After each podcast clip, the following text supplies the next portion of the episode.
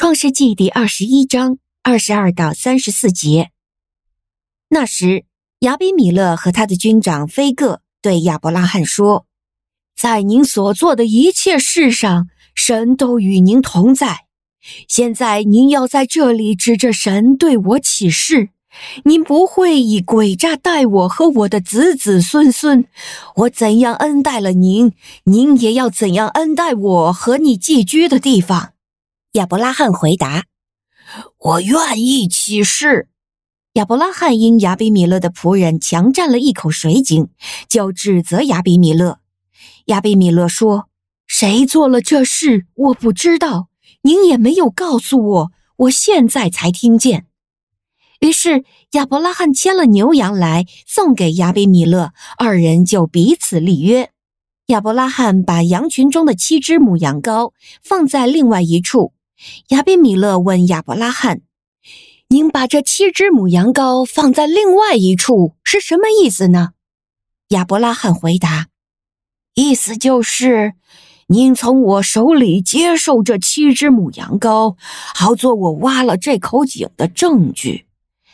因此，那地方名叫别是巴，因为他们二人在那里起了誓。他们在别是巴立约以后，亚比米勒和他的军长非各。”就启程回非利士地去了。亚伯拉罕在别是巴栽了一棵垂丝柳树，就在那里求告耶和华永活的神的名。亚伯拉罕在非利士人的地方寄居了许多日子。您现在收听的是天赋爸爸说话网。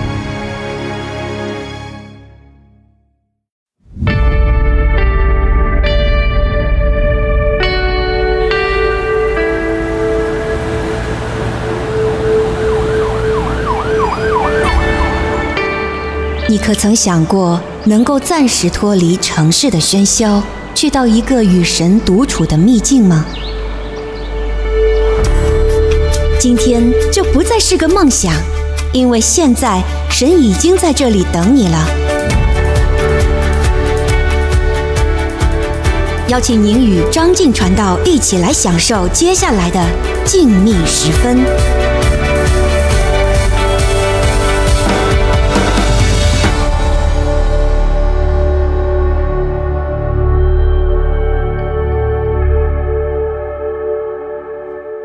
各位弟兄姐妹平安，我是张静传道。这次我们看的经文是《创世纪》第二十一章二十二到三十四节，里面出现了两个人物，就是亚伯拉罕和亚比米勒。在前面我们已经看到过，这两个人是有过很大过节的，就因为亚伯拉罕称妻子是妹妹的谎言，亚比米勒差点犯下大错，受了很大的委屈。而从今天经文的记载看来，两个人居住的地方还很近。为了争取生存必须的水源，亚比米勒的手下也叫亚伯拉罕吃过大亏。可以想见啊，这两个人长期的矛盾和争执肯定不少。然而，在今天的经文里却说，亚比米勒后来居然主动和亚伯拉罕要求和好，亚伯拉罕也愿意了。这怎么可能呢？有圣经学者就这样表示说，这是因为啊，双方都有更重大的利益考量。亚伯拉罕这时候已经不是当初那个是孤力单的流浪者，在神的赐福和带领之下，他在当地已经成了不可小看的一个族群领袖。所以，亚比米勒身为同样居住在当地的非利士人的王，他主动来求和，为的就是怕自己和国民受到威胁。而亚伯拉罕呢，也因为自己十分年迈，儿子以撒又还太年轻了，为了让自己死后儿子不会立刻面对非利士人的扰乱。所以也就答应立下这和好的约定。不管双方各有什么样的想法，总之啊，这个约定是达成了，并且看来效果显然还不错哦。因为经文说，亚伯拉罕在非利士人的土地上又寄居了多日。这里让我觉得有意思的，不只是这和平之约能够成立，而是居然能够被持守下来，这可不简单呢。我们都知道，人的情绪和想法是很善变的。所以有时候啊，即使是关系很好的人，都还很可能会突然因为小事而翻脸。更何况有过重大过节的亚伯拉罕和亚比米勒，他们怎么能够维守住和平的约定呢？感谢主提醒我，要去注意这合约订立的过程。虽然主动提议的是亚比米勒，但是马上行动、主动付出代价来表明有诚意和好的却是亚伯拉罕。他不只是主动将立约所需要的牛和羊一手包办，并且啊，他还在立约之地种树，作为长久的提醒，还时常在那里呼求神来见证和保守这和好之约。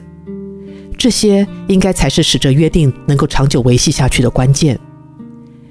亚伯拉罕他将追求和好的诚意和用心，透过这些主动显明在立约双方的面前，就使得争端有了得到化解的可能。这也让我想到，我们固然可以不屑地说，这都是利益下的约定，太不属灵了。但是，若是出于利益的约定，只要有诚意的去行动，都能带来果效。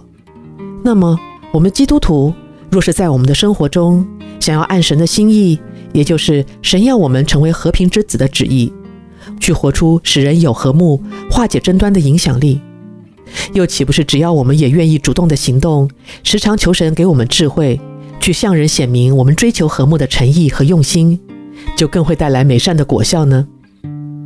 我相信神必然会按着他给我们的约定，保守我们的心怀意念，使我们在这不断争斗纷扰的世上，成为能够领受平安，并且为人带来平安的珍贵祝福。